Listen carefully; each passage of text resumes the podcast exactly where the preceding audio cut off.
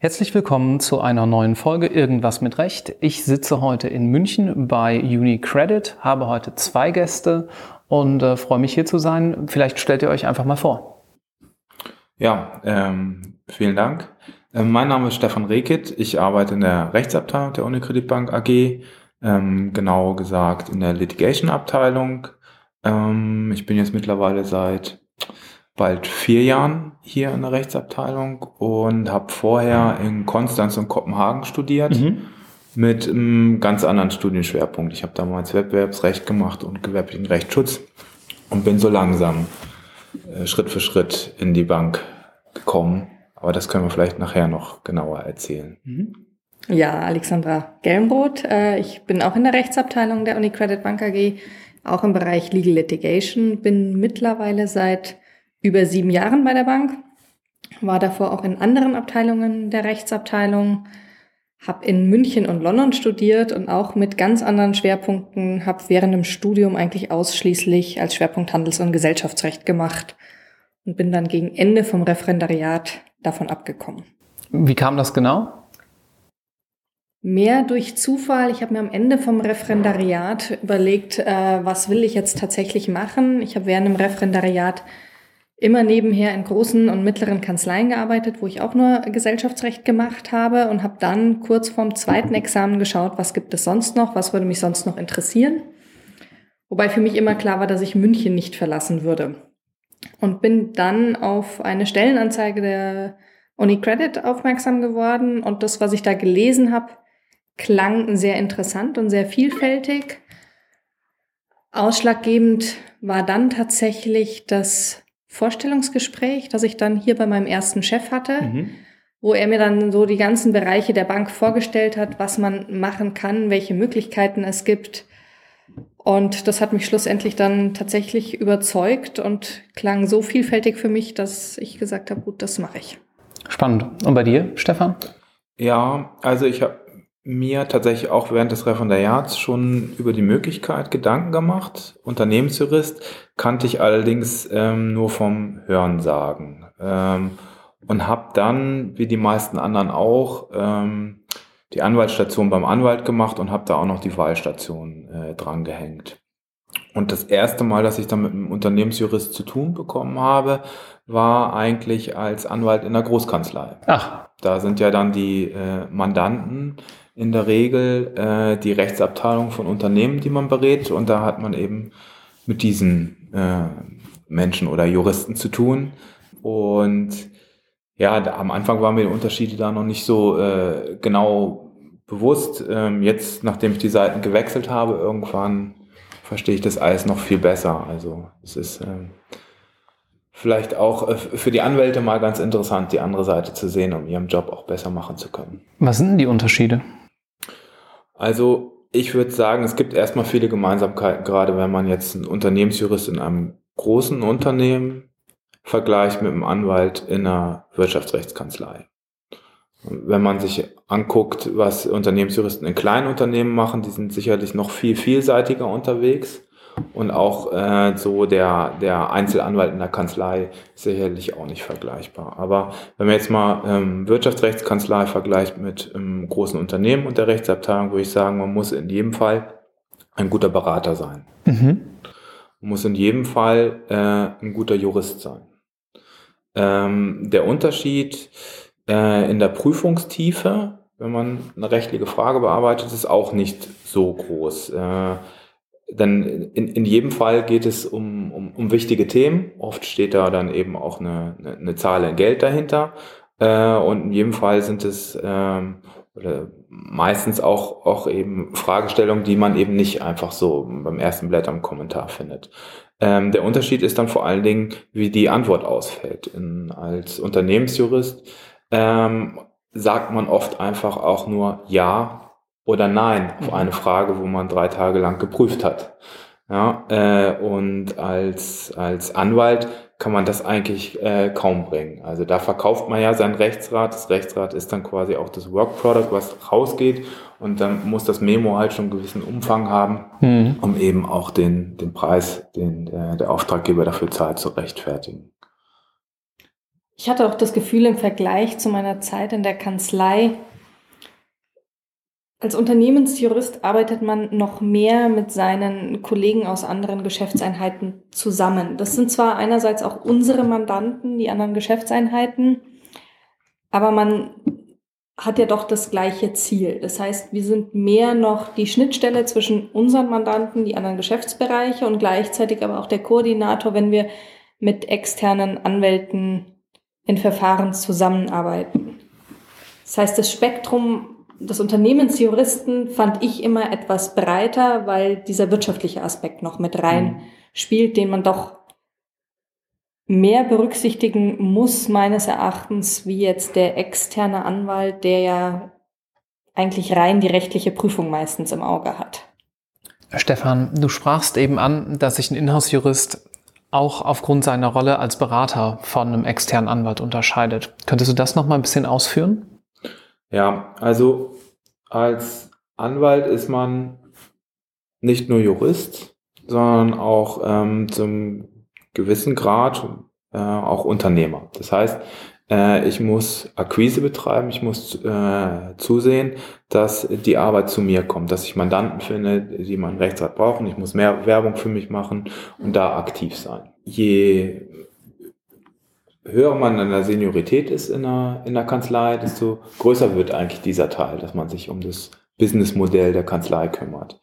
Im Unternehmen äh, muss man das nicht machen. Im Unternehmen kommt die Arbeit zu einem selber. Insofern kann man eigentlich sagen, äh, dass in der Rechtsabteilung des Unternehmens ähm, die eigentlich juristische Arbeit äh, sehr stark im Vordergrund steht. Man kann sich tatsächlich um die ähm, Fallbearbeitung äh, viel stärker kümmern, weil man sich halt über die Akquise gar keine Gedanken machen muss.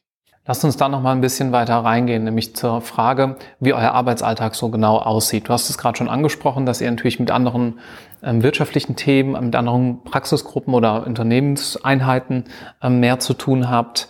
Wie muss ich mir das genau vorstellen? Könnt ihr so ein Beispiel dafür nennen, was ihr jetzt vielleicht irgendwie letztens gemacht habt oder ähnliches? Also da gibt es, glaube ich, so den Standardtagesablauf gibt es wahrscheinlich im Groben, aber jetzt nicht jeden Tag gleich. Wir haben natürlich die Fälle, die wir behandeln wie jeder Anwalt in der Kanzlei äh, für sich und prüft's. Aber es gibt natürlich in so einem Unternehmen auch immer Projekte, wo viele Geschäftsbereiche beteiligt sind, wo natürlich auch rechtliche Fragestellungen aufkommen, so dass da auch immer einer der Juristen mit involviert ist und äh, da dann das rechtliche Spektrum abdeckt. Mhm. Das heißt, der Alltag ist eigentlich recht vielfältig zwischen tatsächlich kleinen, einfachen juristischen Anfragen, die man ganz schnell am Telefon beantwortet.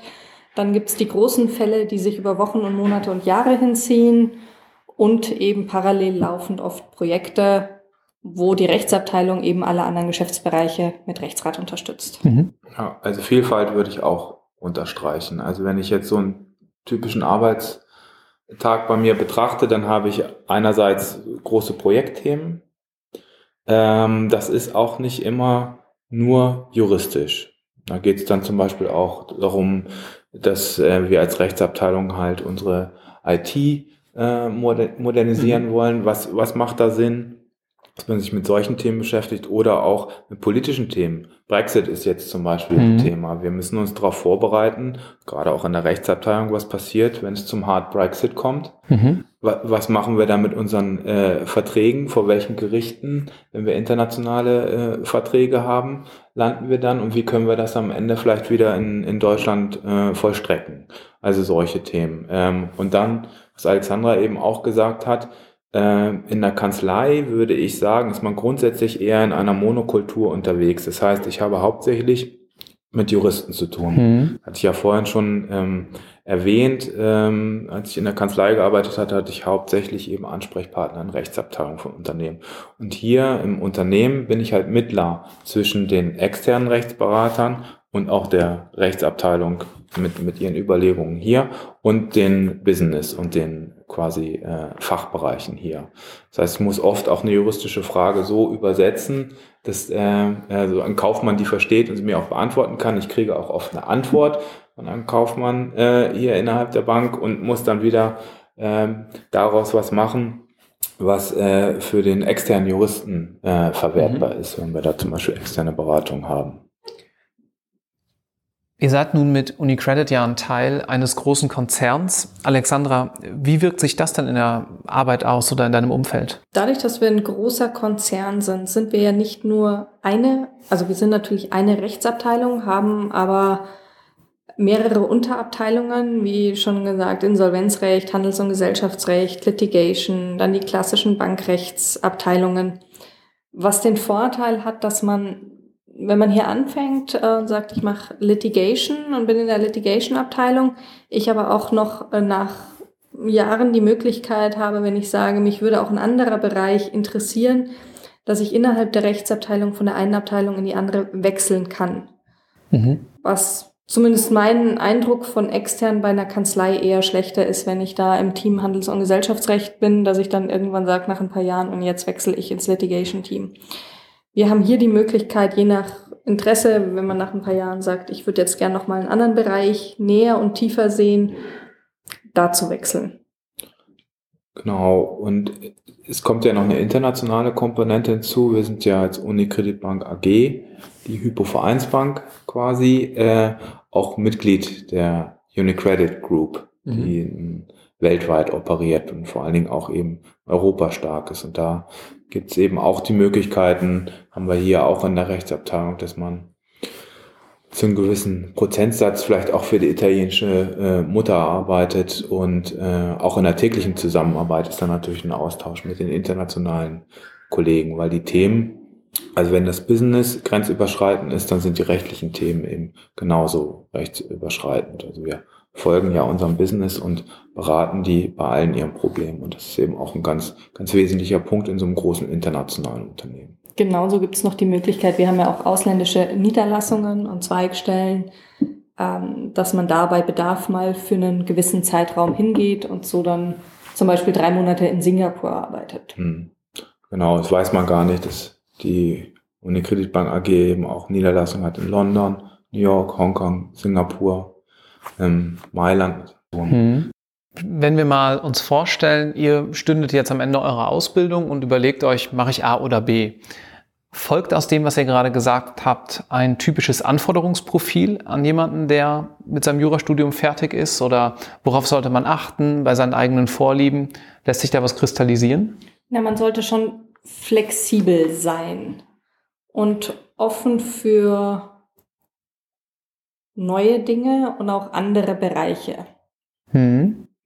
Also es gibt ja, kennt sich ja auch jeder oder kannte jeder im Studium, im Referendariat, die Vollblutjuristen, die jede BGH-Entscheidung bis in den letzten Satz auswendig konnten und der typische Didaktiker, der hat hier sicher auch äh, ein Arbeitsfeld, ob es ihm so viel Spaß macht oder ob das seine Berufung ist,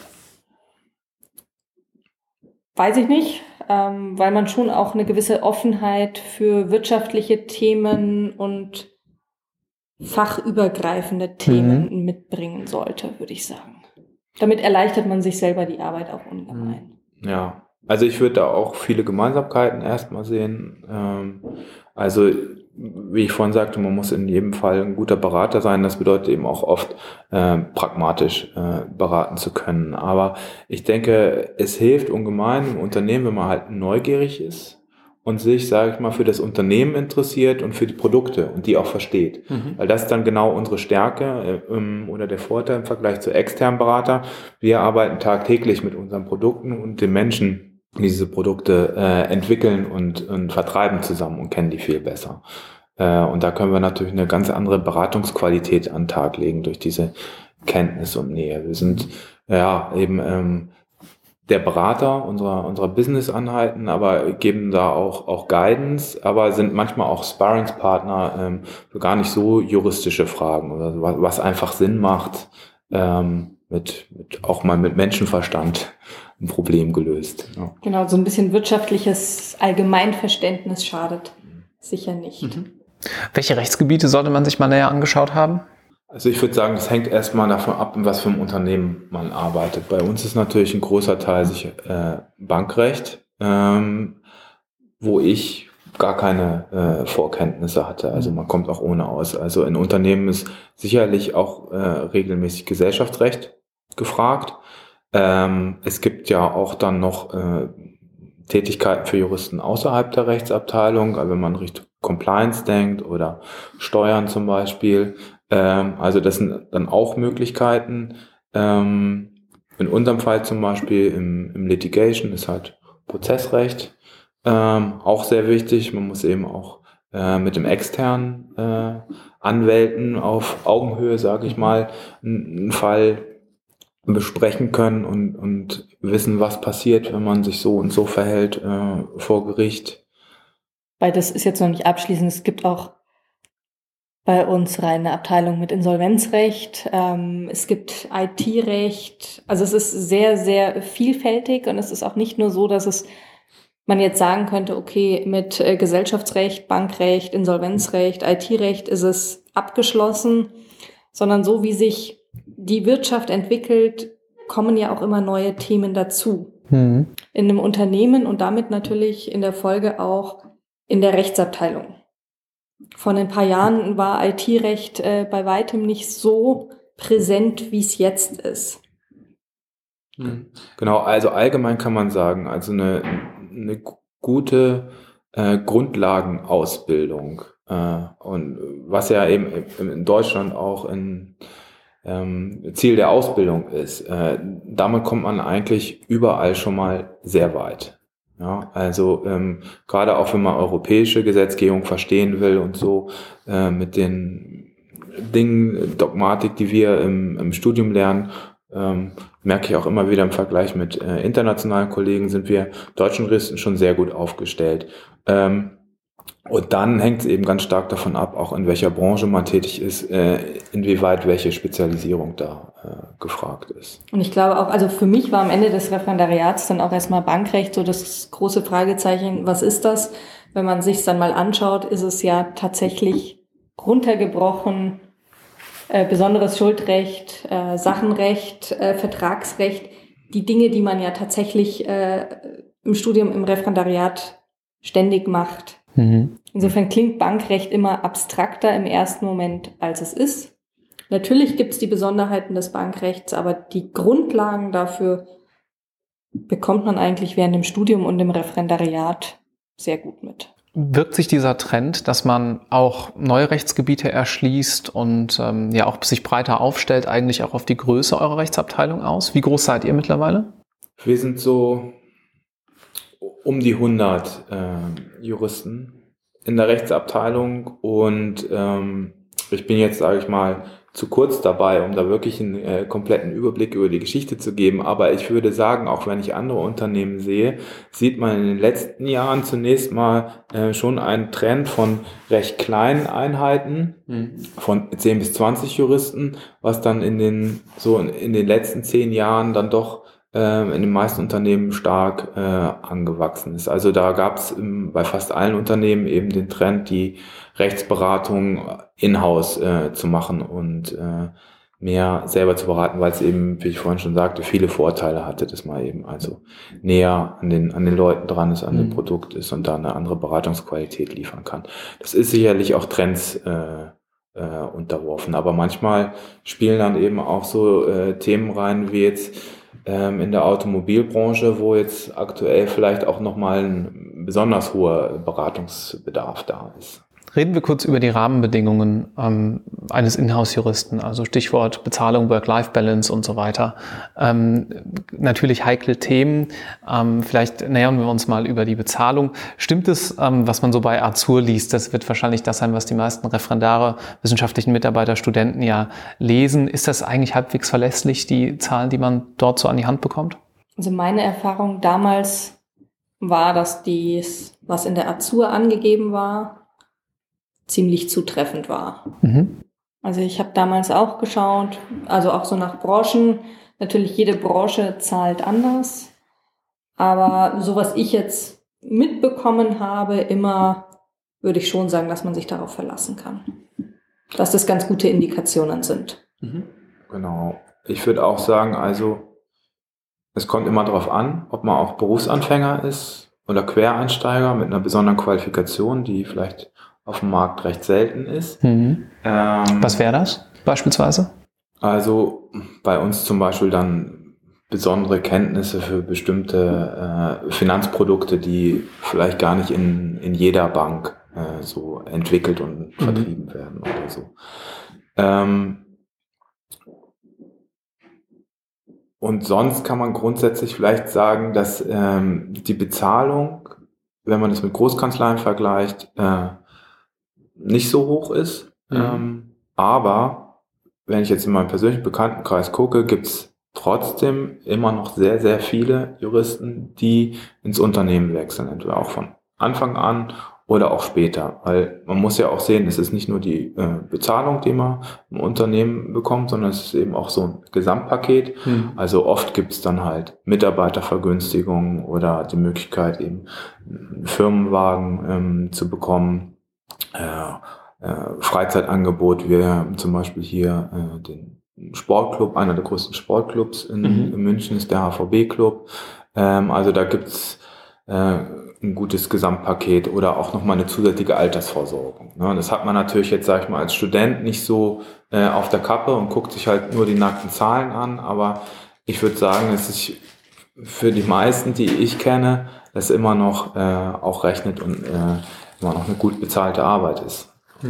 Ich denke auch, gerade am Ende der Ausbildung neigt man erstmal dazu, einen Job danach zu beurteilen, wie die Bezahlung ist. Also rein wirklich blanko den Wert Bruttogehalt ähm, und nimmt zu wenig Acht darauf, welche Faktoren man eben sonst noch dabei hat. Mhm. Sei es Arbeitszeiten, sei es Zusatzangebote, sei es Urlaubsanspruch, sei es das Team. Also da gibt es ja noch viele Aspekte, die man mit berücksichtigen sollte oder kann. Wie sehen die Arbeitszeiten bei euch aus? Gut. genau. Also ähm, wir orientieren uns da natürlich auch noch an dem äh, Arbeitszeitgesetz. Äh, genau, und dann gibt es eben auch. Äh, Was ja keine Selbstverständlichkeit genau, mehr ist. Ja. Tarifvertrag. Ähm, ähm, also ich äh, empfinde die Arbeitsbelastung äh, persönlich als äh, gut. Ähm, ich habe das Gefühl, dass im, jetzt im Vergleich zu meiner Arbeit äh, in der Kanzlei bin ich hier auch weniger fremdbestimmt. Ich kann mir das also sehr recht gut äh, selber einrichten, auch mit, mit Gleitzeit. Ähm, wann ich was erledige. Es gibt natürlich immer bestimmte Fristen, die, die man nicht bewegen kann, aber ähm, gerade bei uns äh, im Team und allgemein würde ich sagen, bei uns in der Rechtsabteilung ähm, gibt es halt viele Möglichkeiten, da den, den Tag flexibel äh, zu gestalten. Aber also ich würde schon sagen, dass wir äh, in, in der Regel 40 Stunden in der Woche arbeiten. Mhm. Äh, genau. Und äh, es gibt immer mal äh, Arbeitsspitzen, aber äh, man macht die Arbeit ja auch gerne. Nehmen wir mal an, du möchtest dich jetzt als Studierende, Studierender ähm, bei euch bewerben. Viele werden wahrscheinlich sagen, Inhouse bewerben, mein Praktikum dort machen, ich muss doch eigentlich zum Gericht oder in die Verwaltung und haben vielleicht recht wenig bislang davon gehört. Hängt es damit zusammen, dass es solche Programme nicht gibt oder kann man bei euch auch einfach eine Initiativbewerbung hinschicken? Wie würde das ablaufen? Also zunächst mal kann man sich bei uns auf der Website äh, ganz normal für Praktika und auch ähm, von der Yard bewerben. Ähm, das ist jetzt vielleicht nicht ganz so einfach zu finden wie bei einer äh, Kanzlei, die ja hauptsächlich äh, Rechtsanwälte anstellen. Wir sind eben in einer Bank und da sind wir in der äh, Minderheit. Das heißt, unser Webseitenauftritt ist jetzt nicht äh, dazu gemacht, mhm. ähm, ja, ähm, Juristen anzulocken, weil das halt nicht das Kerngeschäft ist. Ähm, also die Webseite ist eine Möglichkeit. Äh, man kann sich auch an äh, unseren Chef hier in der Rechtsabteilung äh, wenden, den Herrn äh, Frank Wegmann. Mhm. Ähm, und ja, wir suchen eigentlich immer. Ähm, ähm, wir haben auch eine gute Bezahlung. Ähm, und ähm, was man da vielleicht berücksichtigen sollte, ist also, äh, unserer Erfahrung nach macht es nicht Sinn, für deutlich kürzer als sechs Wochen ein Praktikum zu machen, mhm. weil es dauert schon mal äh, eine Woche, bis man überhaupt so angekommen ist am neuen Arbeitsplatz und in der letzten Woche äh, ist man auch schon dabei, sich wieder zu verabschieden und äh, Dinge noch fertig zu machen oder so. Also sechs Wochen ist sicherlich ein guter Zeitraum. Vier Wochen geht natürlich auch mal, wenn man es mit den Semesterferien nicht hinkriegt. Aber idealerweise sechs Wochen. Idealerweise beim Praktikum schon im fortgeschrittenen äh, Studium, mhm. also fünfte bis sechste Semester würde ich sagen. Das mhm. ist noch weit genug weg vom Examen, dass man da nicht äh, unnötig nervös wird. Äh, aber man hat eben auch schon so die, die meisten Rechtsbereiche gehört. Und je mehr ich eben als Student schon kann, desto mehr kann ich dann auch im Praktikum machen. Das mhm. ist ja ganz klar. Ähm, Referendare äh, nehmen wir auch gerne. Ähm, wir können auch äh, Referendare in der Anwaltsstation ausbilden. Wir sind also quasi da auch in der Anwaltsstation äh, anerkannte Ausbilder. Ähm, es geht natürlich auch in der Wahlstation. Ähm, wir haben zum Beispiel auch eine, eine Kooperation mit ähm, der Kanzlei Linklaters, mhm. ähm, ähm, wo man dann die Zeit aufsplitten kann zwischen Linklaters und uns. Man hat quasi eine Bewerbung äh, und zwei äh, Stationen und ja, vielleicht arbeitet man sogar an denselben Projekten auf der Anwaltsseite und dann später in der Bank.